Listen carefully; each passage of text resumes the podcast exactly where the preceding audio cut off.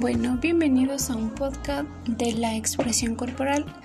Soy Jenny Arcos, estudiante de la Universidad Tecnológica Indoamérica, de la carrera de Educación Básica del sexto nivel de la modalidad semipresencial. En esta ocasión hablaré un poco de qué es expresión corporal. La expresión corporal no es más que una disciplina o conjunto de técnicas que ayudan al niño a comunicarse y expresarse a través de movimientos corporales, combinando sentimientos y movimientos y también el cuerpo para trabajar de una forma adecuada. Hablaremos también de lo que compete a cuáles son los objetivos que busca la expresión corporal. Eh, tiene como objetivo la comunicación de sentimientos, sensaciones, ideas y conceptos. Desarrollar el sentido o intención estética, artística, plástica del movimiento. Relacionarse e integrarse creativa y solidariamente con los integrantes del grupo.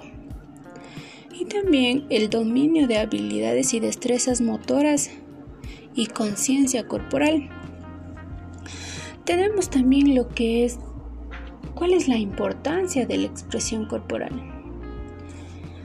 Eh, decimos que su importancia está en que debe conseguir exteriorizar aquellos sentimientos más internos de nosotros mismos a través de nuestro cuerpo. Además tiene por objeto la conducta motriz con finalidad expresiva, comunicativa y estética en la que el cuerpo, el movimiento, el sentimiento son instrumentos básicos. En la actualidad, el conocimiento y dominio de la expresión y comunicación corporal contribuyen al desarrollo de las personas.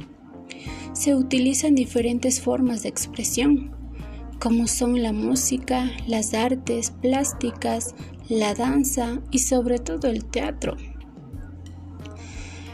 Es así que la expresión corporal es una disciplina que permite encontrar por medio del estudio y la profundización del empleo del cuerpo un lenguaje propio.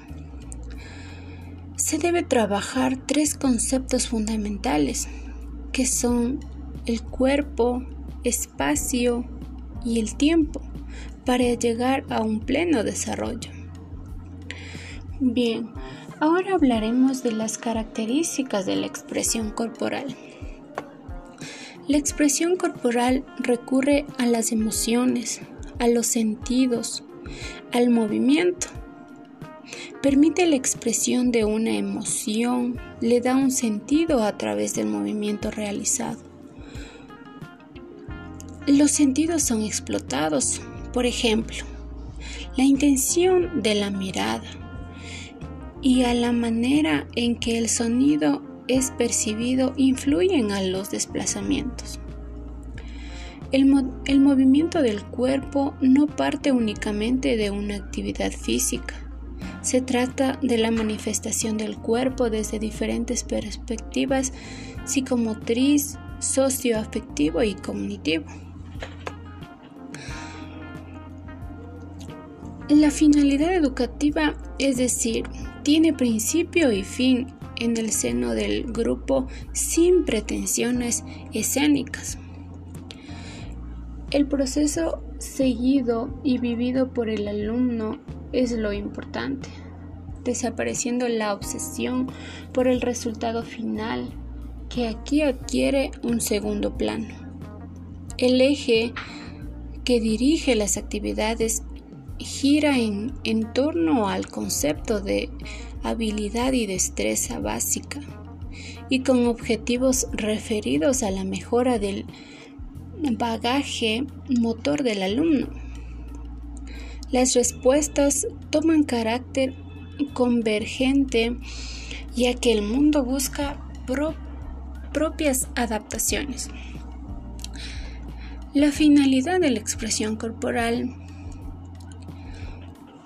la vamos a ver.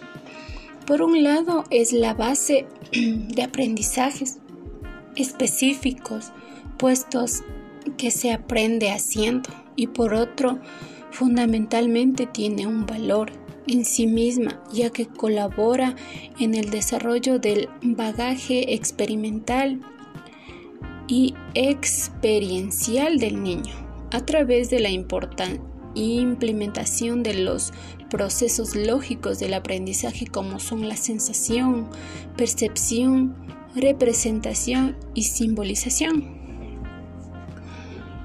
Eh, les dejaré un pequeño comentario.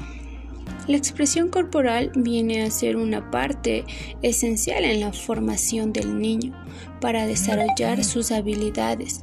Es decir, el niño mediante el movimiento podrá desarrollar sus potencialidades intelectuales, su bienestar físico y emocional. Bueno, para finalizar les quiero compartir una frase. Jugar es la forma favorita de nuestro cerebro para aprender. De Annie Ackerman. Bueno, esta ha sido la presentación de la expresión corporal. Espero les guste. Muchas gracias.